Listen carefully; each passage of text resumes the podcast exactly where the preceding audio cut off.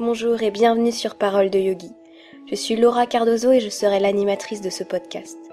C'est un programme qui se veut accessible à tous ceux qui s'intéressent à cette belle pratique du yoga, que vous soyez professeur, élève ou simple curieux désirant en savoir plus.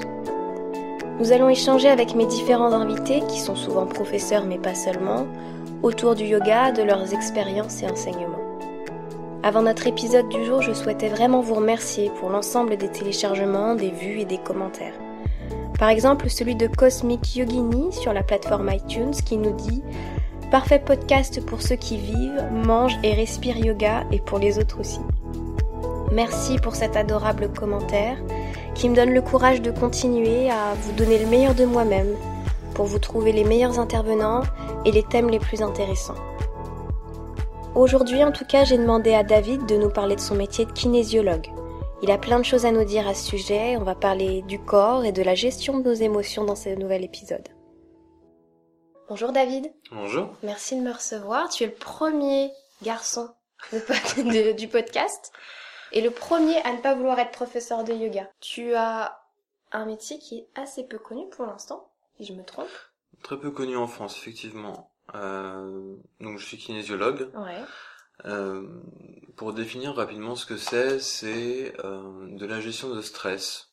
Oh, c'est très grossier comme description. Euh, il s'agit en fait euh, de méthodes qui sont associées, qui sont tirées de la médecine chinoise, du yoga aussi. C'est relié on peut faire. De ce que on peut connaître euh, comme étant la brain gym, c'est des mouvements de gymnastique en général plus souvent adressés à des enfants, mais qui fonctionnent très très bien sur des adultes et qui vont euh, permettre en gros de solliciter des zones du cerveau qui vont faciliter la concentration, l'apprentissage et donner une certaine sérénité mhm. à l'enfant. Typiquement, ce qu'on peut voir, c'est dans les classes euh, d'élèves, on va dire, un peu turbulents ou agités, parce qu'ils sont jeunes tout simplement. Avant le cours, quelques exercices, ils aiment bien parce qu'ils gigotent. Et après, euh, on peut voir chez dans les classes qui testent ça, euh, au niveau des résultats, il y a des points en plus au niveau des moyennes, ce genre de choses. D'accord. Et tu traites aussi euh, des adultes Tout à fait. C'est c'est une discipline qui est adaptée vraiment à tous les âges, que ce soit vraiment du nourrisson jusqu'au à la personne âgée. Ça s'adapte aussi aux personnes enceintes, enfin femmes enceintes du coup. Dans le sens où euh, il peut y avoir au niveau par exemple de la grossesse quelque chose qui est mal vécu ou déjà quelque chose euh, au niveau de l'enfant. Pour creuser un petit peu plus, quand le l'enfant est dans le ventre de sa mère, il entend très bien euh, ce qui se passe autour. C'est pour ça par exemple qu'on euh, propose aux femmes enceintes de faire écouter de la musique classique. Il y a eu pas mal de débats là-dessus. Ou papa de parler au, dans, au niveau Exactement.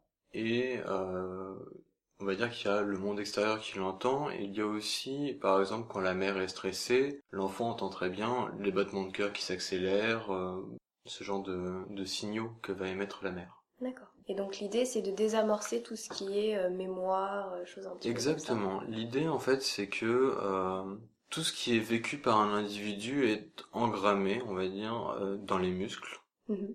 Quels que soient les muscles, certains ont des spécificités. Euh, je pense par exemple au psoas, qui est un muscle qui va en, gros servir de déchetterie. C'est là où on va vraiment retrouver tous les déchets entre guillemets émotionnels. Sous l'effet du stress qui s'emmagasine dans ces muscles-là, ce qui se passe, c'est que les fascias des muscles, donc les fascias c'est la couche superficielle des muscles, va se contracter et euh, ça peut donner par exemple des rigidités, des pertes de souplesse et éventuellement du coup des douleurs. Je pense particulièrement du coup, euh, puisqu'on va solliciter, là on parle du psoas, on va arriver sur le bassin, mm. donc les modes d'eau, et après il y a toute la partie on va dire réflexologie qui va entrer en jeu, ça entraîne tout, ça déséquilibre tout le En gros, après, on arrive sur ce qu'on appelle les chaînes musculaires. Alors, moi, ce que je trouve intéressant, c'est que je sais que au-delà de, ton métier, tu pratiques aussi le yoga.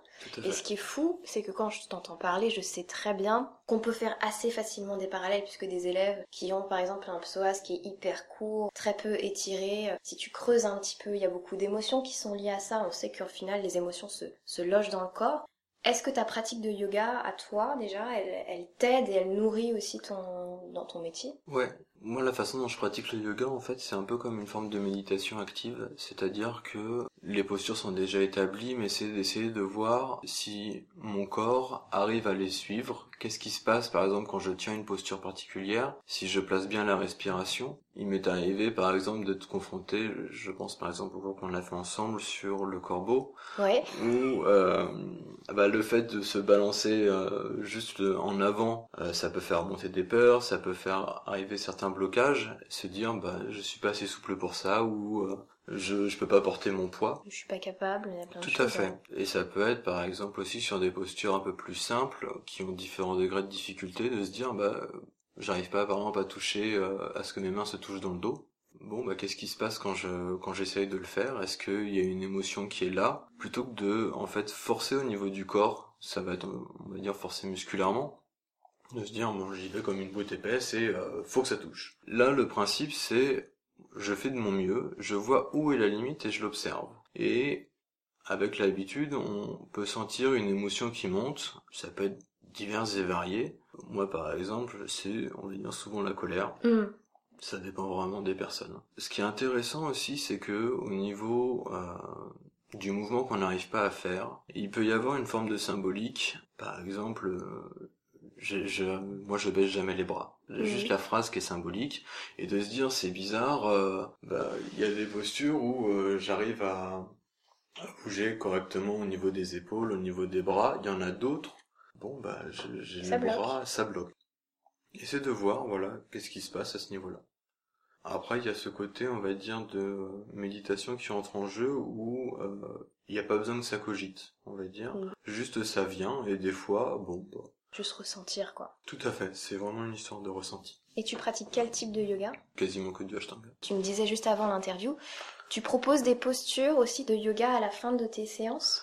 Exactement. Euh, c'est ce qu'on appelle en kinésiologie l'ancrage. En gros, c'est comme une piqûre de rappel à faire chez soi. Il peut arriver qu'il y ait en gros une forme de posologie, c'est-à-dire que dans les deux trois jours après une séance, il y a, là en l'occurrence, par exemple, une posture à faire. Mhm. Euh, en général, c'est plus ce qui est de l'étirement. Ça peut être vraiment de varié. Euh, et c'est par exemple, bah écoute, euh, demain et après-demain, tu fais euh, une salutation au soleil ou deux, une le matin et une le soir, juste ça. Moi là où ça m'intéresse, c'est que ça va solliciter les muscles qui sont concernés par le travail qu'on a fait en séance. Mhm. Et ça peut aussi affecter du coup le, on va dire, quelque part un peu la rééducation du muscle. C'est-à-dire que avant, quand il y avait le stress, le muscle n'avait pas son amplitude maximum. Mhm. Et là, le fait de le refaire travailler, que la personne prenne conscience que bah tiens c'est marrant, j'arrive à toucher mes pieds, ce qui est pas le cas de tout le monde. On l'a, j'imagine qu'avec ton public, il y en a une certaine partie qui, qui touche, Mhm. mais euh, ça peut donner une conscience du corps à la personne. Et cette piqûre de rappel, en gros, va permettre de que la personne prenne conscience que le changement, non seulement il est là, mais il est durable. Et si ça peut faire un, un nouveau fan de, de yoga, c'est bien aussi. C'est pas mal, ouais. Alors, moi, j'ai une question qui me vient là euh, Mhm. à l'intuition. Quand on est un prof de yoga, on voit un élève qui est vraiment euh, avec, par exemple, dans la posture du tailleur, les genoux qui remontent très haut, donc des muscles très courts, des cuisses, etc. Est-ce qu'on peut se dire, c'est plus qu'un problème de souplesse et il y a une question d'ouverture dans cette zone d'émotion? Ou est-ce que Il- c'est pas forcément lié à chaque fois et Il- C'est difficile d'être catégorique dessus, mais pour moi je pense qu'il y a effectivement une part euh, d'émotionnel qui est liée, Euh, sachant que le bassin c'est quelque chose qui est extrêmement important, surtout chez les femmes, il y a cet aspect de création, Bien sûr. et selon l'éducation qu'on a, selon ce qu'on accepte, si on accepte sa féminité, euh, il peut y avoir déjà des blocages à ce niveau-là. Euh, chez des hommes, ça peut aussi se rencontrer parce que à féminité, on associe aussi tout ce qui est sensibilité, le fait de d'écouter ses émotions, de d'être aussi capable d'en parler, c'est quelque chose qui, moi homme, moi pas pleurer, c'est pas évident. On va dire, c'est très stéréotypé. C'est horrible. Mais Mm, euh, voilà, il y a, on va dire, tout un panel d'émotions qui, euh, enfin voilà, l'homme est handicapé de ce genre d'émotions-là. Euh, la femme l'est aussi, mais sur un autre registre. C'est-à-dire que, par exemple, une femme qui se met en colère, c'est, on va dire, relativement mal vu. Oui. Qu'un homme qui se met en colère, on dit clap clap, Alléluia. c'est bien, C'est un il est bonhomme. Ouais. Alors qu'une femme qui pleure, ah bah c'est normal, mais un homme, non. Enfin, qui- ça peut vraiment poser beaucoup de problèmes. chez une personne parce que non seulement elle ne s'autorise pas à ressentir cette émotion-là, mais l'émotion, elle, elle est quelque part, elle est mise à, la poubelle.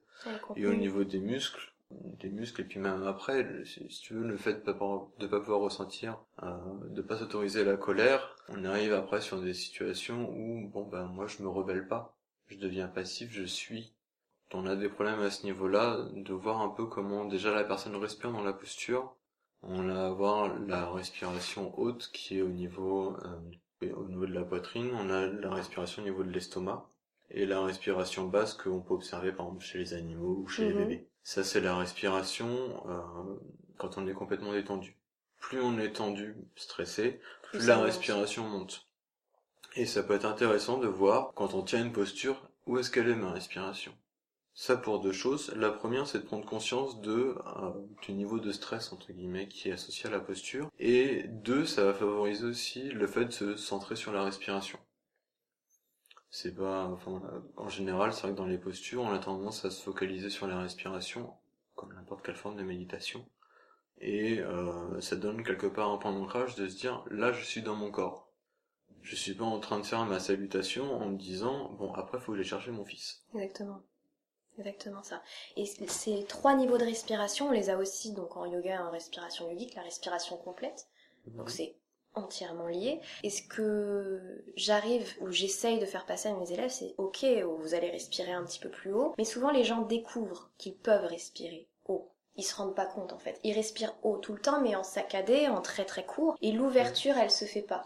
Et du coup, c'est aussi quand tu apprends à faire euh, aux gens à faire ce type de, de respiration, leur dire bah ça peut s'ouvrir, ça peut bouger cette zone-là. Tout à fait. Je pense par exemple à des cas que j'ai eu en séance. Euh, il y a un muscle qui est très important dans la respiration, qui est du coup le diaphragme, qui comme n'importe quel muscle, du coup, sous l'effet du stress, peut se contracter mhm. et bloquer notamment du coup l'ouverture de la cage thoracique. Ce qui est intéressant à faire pour, on va dire, s'initier à sa propre respiration, c'est déjà juste de placer les mains sur les trois niveaux et d'essayer, en respirant, de les repousser. C'est un exercice tout bête. Après, c'est, on va dire, plus facile de le faire allonger. On peut le faire en pas spécialement gênant, mais d'essayer de respirer vraiment avec toutes les zones du corps. Mhm. Juste de sentir que bah ça bouge. C'est euh, c'est vrai que la respiration, on va dire, c'est très euh, très primaire dans le sens où euh, il n'y a pas besoin d'y penser. Je veux dire, c'est comme marcher, on le fait tellement souvent et c'est tellement naturel et quelque part un peu obligatoire que on se dit pas, il faut que je sollicite d'abord ce muscle-là, puis celui-là. Et c'est pareil pour la respiration, ça peut être intéressant du coup comme il y a deux étapes aussi, l'inspire et l'expire, de se dire, bah, là j'inspire, je gonfle complètement, je vide au maximum et le plus lentement possible, d'avoir des périodes à blanc, ce qu'on appelle un peu la respiration carrée, c'est-à-dire j'inspire, je bloque, j'expire, je bloque. Et en yoga on appelle ça des rétentions ou en sanskrit kumbhaka. C'est incroyable les pareils qu'on trouve au fur et à mesure. C'est très très intéressant parce qu'en fait, sur ces périodes, on va dire, de vide ou de plein, il peut y avoir des émotions très fortes qui sont liées. Dans les symboliques, euh, c'est je manque d'air. D'accord. J'arrive plus à respirer, ou au contraire, euh, je bois la tasse, je suis sous l'eau. Enfin, vraiment, il y a beaucoup, beaucoup de symboles, on va dire, en tout cas dans le langage français, qui peuvent se retrouver dans la respiration. Des angoisses, des choses comme ça, j'imaginerais. Et moi, j'ai déjà eu la chance de faire une séance avec toi, mhm. et ça m'avait mais absolument impressionné comment tu fais parce que alors faut on explique un minimum le protocole j'étais allongée sur ta table donc c'est une table de massage que tu as tout à fait J'étais allongée, tu m'as saisi le poignet, je sais plus lequel. probablement le gauche, parce que je suis gauche. D'accord. Donc poignet gauche. Ça, ça, dépend vraiment des praticiens. De temps en temps, tu tapotais dessus et tu, tu observais déjà mon, corps et ses réactions. Tu me demandais d'être dans le ressenti aussi. Euh, de ressentir les déséquilibres qui, qui, qui avaient lieu. Donc euh, moi, à un moment donné, je sais pas pourquoi, j'ai senti mon pied qui partait en live tout seul, alors que j'étais tranquillement allongée et en train en théorie de me relaxer. Comment ça se fait? Qu'est-ce qui se passe? Moi, j'étais quatrième dimension pour moi. En fait, ce qui se passe, c'est euh, assez simple entre guillemets. C'est-à-dire que euh, quand on est face à un stress au niveau du muscle, on a une perte de tonus. Mhm. Euh, le tonus musculaire, en gros, c'est ce qui c'est ce qui tient le muscle en forme. c'est un peu les expressions quelque part, les bras me tombent, les jambes en coton, ce genre de choses, où on va dire si on pousse jusqu'au bout, c'est d'un coup j'ai une frayeur et j'arrive plus à bouger, j'ai les jambes qui deviennent immobiles. Mhm. Là d'un coup, ça répond plus. Tu peux tout essayer, t'as l'impression que t'es bloqué devant ton, ton film, entre guillemets. Euh, dans une séance de kinésiologie, le praticien se sert de ce qu'on appelle le test musculaire, donc c'est effectivement, on va dire, les, pressions au niveau du poignet. Mhm. Pas forcément qu'au niveau du poignet, ça dépend des muscles qu'on utilise, mais on va dire pour des facilités, euh, déjà parce que ça fatigue beaucoup moins la, personne qui vient en séance. D'accord. En gros, le kinésiologue va poser ses questions, et en fonction de, quelque part, si le bras se baisse ou non, il sait s'il y a stress ou pas. D'accord. Et le cheminement de la séance se fait en gros par le test musculaire qui sert quelque part de boussole. Donc on pose ces questions tout simplement et euh, le corps de la personne va répondre et indiquer une direction. C'est fou. Je, trouve ça dingue. je trouve ça fou. Ça répond juste en fait en soi parce qu'il n'y a pas de justement parce qu'il n'y a pas de tonus. C'est ça la réponse. Tout à fait. C'est juste ça. Mais rien que ça, je trouve ça fabuleux. Le corps est incroyable. Ça me fait penser d'ailleurs que euh, vu que là on, parle, mais c'est quand même plus sympa de le voir. Il y a, j'espère qu'il est toujours en ligne, un petit reportage sur BFM TV. Un praticien est venu sur un plateau pour justement parler de cette euh, pratique qui euh, commence à se faire connaître plus en France euh, et a proposé aux deux journalistes de faire simplement une démonstration. Et l'exercice était relativement simple. En gros, il a demandé à la femme de penser simplement à un souvenir qui la rend heureuse le praticien a juste appuyé sur le bras et le bras était resté vraiment costaud béton. Mhm. Et euh, il lui a demandé de faire l'expérience inverse, c'est-à-dire de penser à un souvenir euh, qui est euh, stressant. On appuie, là le bras se baisse, on va dire comme par magie, mais non mais c'est qu'en fait on n'a plus de force, c'est complètement du coton. il y a aucun moyen, il y a aucun moyen de résister. Fait l'expérience, c'est ah oui, je, je te confirme. j'ai des professeurs, on va dire d'un âge très avancé, qui m'envoient balader parce que, euh, enfin, j'ai beau essayer de tenir, euh, c'est pas possible. Ouais. Dès qu'on va dire que t'es branché sur la fréquence émotionnelle, le, corps va parler vraiment pour toi. Et c'est très amusant, c'est que euh, ça m'arrive régulièrement d'avoir, on va dire, des sceptiques en séance. Mhm. Celle que j'ai en tête, je lui demande de tenir son bras et dans une certaine posture, j'appuie tout simplement et là le bras bouge complètement flagana elle me regarde, elle me fait, mais attends, mais c'est impossible de le tenir comme ça, ce bras. Mm. Je fais, bah attends, écoute, t'as deux bras, on change de côté, tu tiens l'autre. Et là, l'autre bras, nickel. Mais c'est ça qui est fou aussi, c'est qu'il y a, pareil, on ressent un déséquilibre. Des fois, tu demandes de mettre les deux bras tendus, d'écarter sur les côtés. Bon, voilà, je donne des exemples, mhm. mais il y a un bras qui tient et l'autre pas du tout. Tout à fait. C'est vraiment ciblé dans un muscle particulier euh, C'est si ciblé que ça? C'est très très ciblé, c'est qu'en fait, dans le corps, on a des principes de yin et yang. Et en fait, ce qui se passe, c'est que par rapport à une problématique, il y a peut-être une facette, soit yin, soit yang, qui pose problème. Ça peut être, par exemple, par rapport à une émotion, mettons, je sais pas, la colère. Je mhm. ressens de la colère, mais j'arrive pas à l'exprimer. Le yin va être, on va dire, la partie qui est le fait de ressentir. Mhm.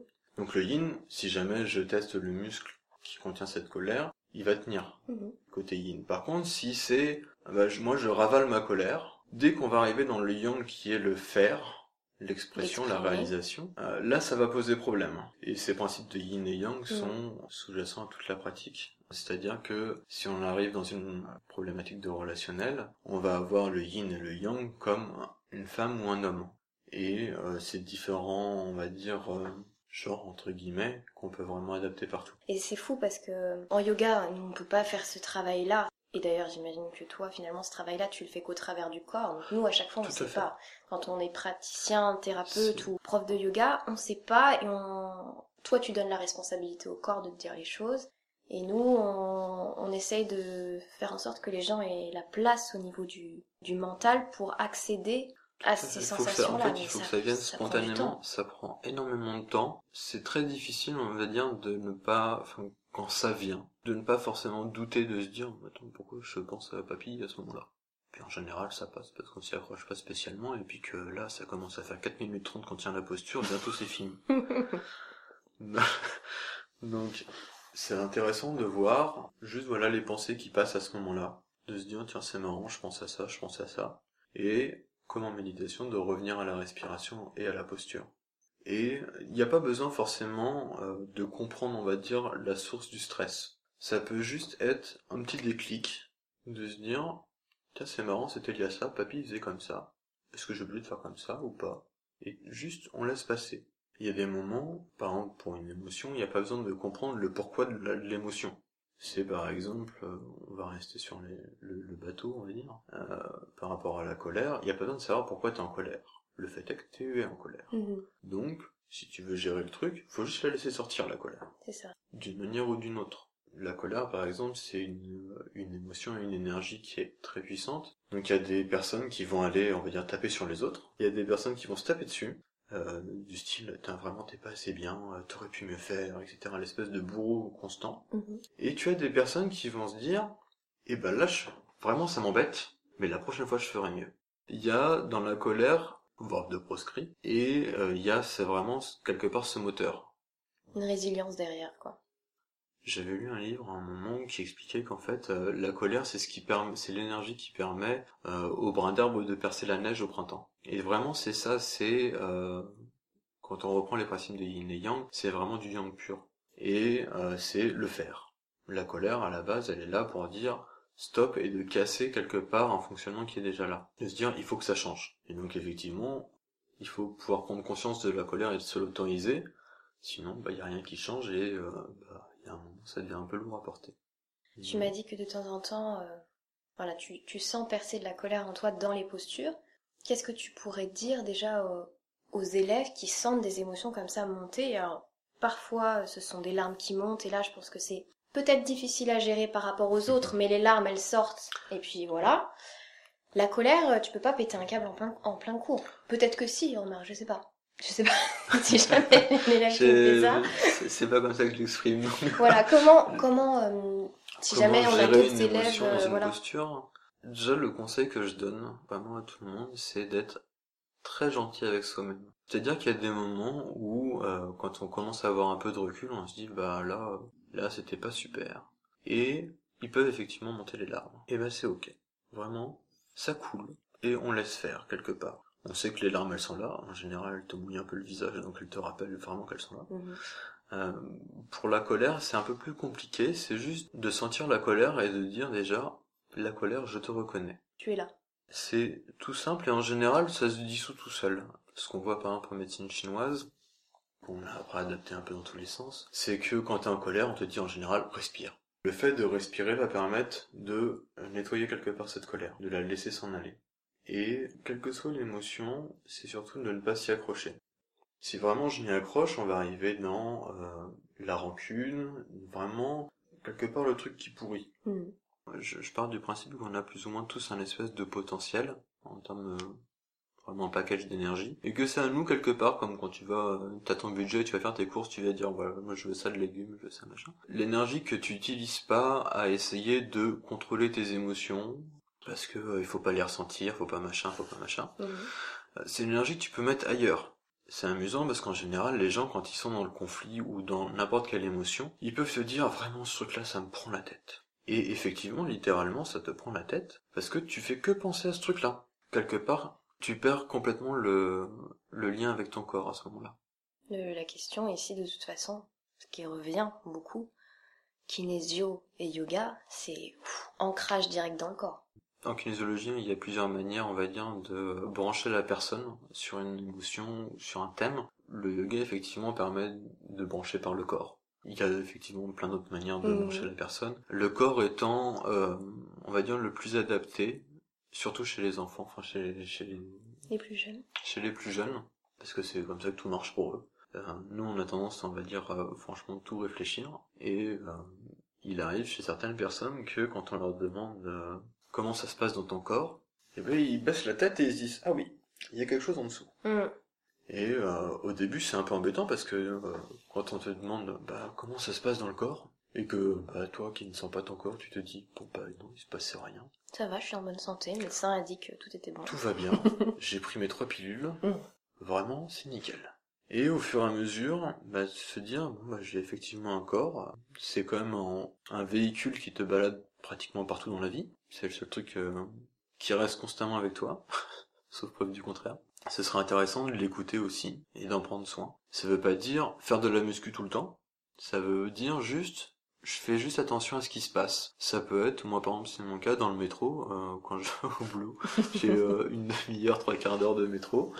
Et ben je me pose, je suis assis ou debout, ça dépend, et juste je respire, ça m'arrive de fermer les yeux. En général le matin ça passe bien parce que tout le monde ronque, c'est parfait. Bah voilà, comment ça se passe dans le corps ce matin? Est-ce qu'il y a quelque chose de rouillé? Peut-être faire juste des moulinets avec les poignets, avec le cou, voir s'il y a des trucs qui bloquent.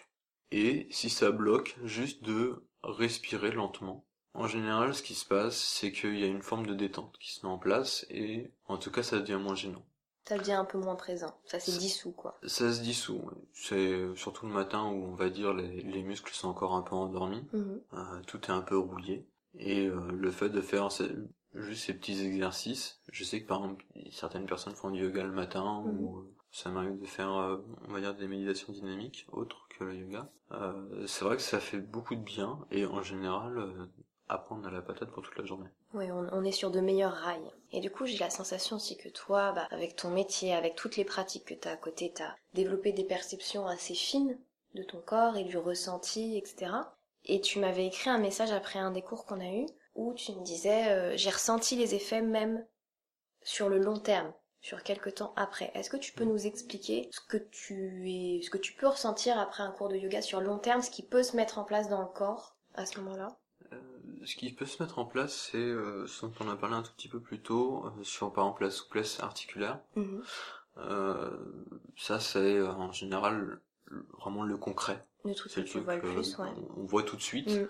C'est par exemple, bah, sur mon étagère, d'habitude je prends mon tabouret, mais là j'ai plus besoin parce que j'arrive à me faire le bras assez haut ou ce genre de choses. Ou par exemple des personnes qui ont besoin, je sais pas, pour lasser des, chaussures, de s'asseoir alors que bon, pourquoi pas les juste euh, se pencher, faire les lacets, basta. Là où je vois que ça, il y a aussi un autre enjeu, c'est sur le plan émotionnel où, euh, en général, quand je fais un cours de yoga, euh, j'aime bien avoir, on va dire, comme un objectif. C'est-à-dire que je me mets dans une ambiance particulière de, bah tiens, en ce moment, il y a ça qui m'embête. Qu'est-ce qui se passe dans mon corps si je garde juste ça en tête? D'accord. Et il n'y a pas besoin que ça monopolise, on va dire, l'espace mental. Ça peut aussi être je l'écris quelque part, une feuille de papier, n'importe quoi, comme un support. Je le mets à côté du tapis et je fais ma séance. Ça peut être intéressant, avant la séance, de mettre une note. Sur un 10, vraiment, c'est très subjectif de la personne, ce qu'elle ressent. J'écris, je pose, je le plie comme ça, je le vois plus, c'est très bien. je fais, euh, je fais le, cours, aussi bien que je peux. Mhm. Et à la fin, je relis ma phrase ou le thème que j'ai voulu, on va dire, gérer pendant la, la séance. Et je regarde ce qui se passe, si est-ce que ça me stresse moins? Est-ce que ça me stresse autant? Est-ce que ça me stresse plus? C'est quand même relativement rare, on ne sait jamais. Euh, je dis que c'est rare parce que c'est quand même possible, on va dire, dans le sens où euh, si quand t'es dans une ambiance et que tu vois que euh, bah t'arrives plus à rien faire, ça peut ça franchement peut augmenter le level, ouais, c'est clair. Ça peut augmenter. C'est relativement rare en général. La pratique du yoga fait que il y a quand même une détente qui s'installe. Donc même si euh, ça peut cogiter toujours là-haut, hein, au niveau du corps, soit immédiatement, soit dans les heures ou, jours qui suivent, ça dépend vraiment de chacun, euh, va y avoir, on va dire, une descente du niveau de stress. Le truc à faire, ah, par contre à la fin avec la feuille de papier haute, c'est de s'en débarrasser. Ah, c'est de la brûler. C'est voilà, de la brûler, c'est pas mal. Après, il faut pas mettre le feu partout. Écoute, j'ai une toute toute dernière question. Après, euh, je te laisse tranquille. Toujours au niveau des ressentis après les cours, des fois j'ai des élèves qui viennent me voir, en tout cas je pense à une élève en particulier, qui pendant les deux trois premières semaines de sa pratique m'a dit après votre relaxation, alors moi je l'ai fait super long, j'aime beaucoup ça donc je l'ai fait très long, après votre relax, je n'arrivais plus à bouger le corps, c'est-à-dire qu'elle n'arrivait plus à bouger les orteils, elle s'est un peu, elle a dû forcer un peu quoi, et elle m'a dit toute la journée à plat. Et ça lui a fait ça pendant deux trois séances c'est vraiment là aussi le corps qui dit euh, faut, faut que t'arrêtes et tu vas trop loin et tu me pousses à bout. Hmm, je suis d'accord. Là-dessus, euh, quand une personne est face à un stress, on va dire, qui est trop important, il peut arriver que la personne s'endorme ou perde connaissance. Quelque part, il y a comme si la personne était complètement drainée de son énergie. Et à ce moment-là, c'est le corps qui dit, ok, la conscience, off pour l'instant, on prépare ce qu'on peut, parce que consciemment on va dire euh, ton l'énergie de la personne, elle l'utilise pour euh, je suis en colère pour ça ou euh, ça vraiment ça se passe pas bien en ce moment. Donc effectivement après une relaxation, surtout les relaxations que tu fais, qui amènent la personne sur un terrain particulier, pour peu que ce soit son terrain que ça entre en résonance, ça peut soit la stresser, soit elle zappe complètement. Ça arrive, je pense par exemple euh, à une de tes élèves qui avait fait une de tes méditations. Et euh, elle me dit, euh, c'est marrant parce que c'est une méditation guidée et euh, il y a un moment, il fallait rentrer dans une maison. Je me souviens pas être rentré, mais je me souviens être sorti. Ouais, c'est marrant ça. Parce qu'en fait, dans les méditations guidées, il y a des symboles. Les symboles, c'est un langage comme un autre, et on va dire, peut le scinder entre guillemets en deux parties. La partie qui est connue de tous, par exemple les symboles religieux, je veux dire, tout le monde Mhm. les connaît. Euh, et après, on va dire des symboles qui sont propres à l'individu. Si dans la euh, méditation, il y a un symbole qui fait écho avec ce qu'elle connaît, en gros, un, un mot va être associé à une émotion, un souvenir, bah, le corps lui va réagir à ce truc-là. L'exemple, c'est euh, bah, par exemple la musique. Ça, c'est un, c'est un stimuli comme un autre. Mhm. Et euh, si tu demandes à quelqu'un, euh, bah, quand tu t'es marié, c'était quoi la musique? En général, sauf si vraiment il y a des, il y a des soucis, euh, il s'en souvient. Mhm. Et euh, quelque part, la personne à ce moment-là, elle est rebranchée quand elle entend cette musique, même quand ça passe à la radio. bah, t'es dans, les, t'es dans, l'émotion. t'es dans les bouchons, vraiment, c'est pas super, mais il y a cette musique, et ça y est, les souvenirs commencent à se remettre en place. Ça commence à gigoter. Et donc, voilà, c'est en gros, le corps, lui, a sa, cette mémoire, et c'est une Et des portes d'entrée. euh, Et le symbole est une porte d'entrée.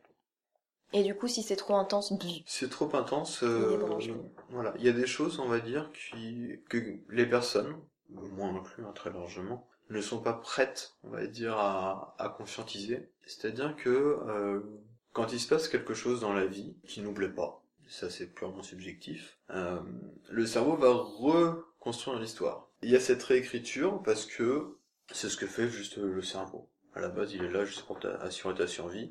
Si ça devient trop déplaisant, il chante. Et euh, du coup, par rapport à des souvenirs particuliers qui sont par exemple douloureux ou autres, le cerveau il te dit non, ça, ça, faut vraiment pas que ça monte à la conscience, on chante. Et c'est ce qui peut se passer D'accord, ok. dans les, dans les méditations ou euh, enfin, même il y a des moments où euh, la personne elle te dit bah, d'un coup je me sens très très fatigué, euh, faut que je dors. Mhm. C'est amusant de voir. euh, Alors c'est pas une excuse pour les étudiants qui sont en amphi, hein, ça très clairement. J'y pense maintenant, mais ça peut être intéressant par exemple sur des conférences à thème. Je pense à tout ce qui est développement personnel, tout ça, où la personne va pas se sentir très bien et puis euh, pouf, pas dans les pommes, mais Et elle s'endort. elle s'endort.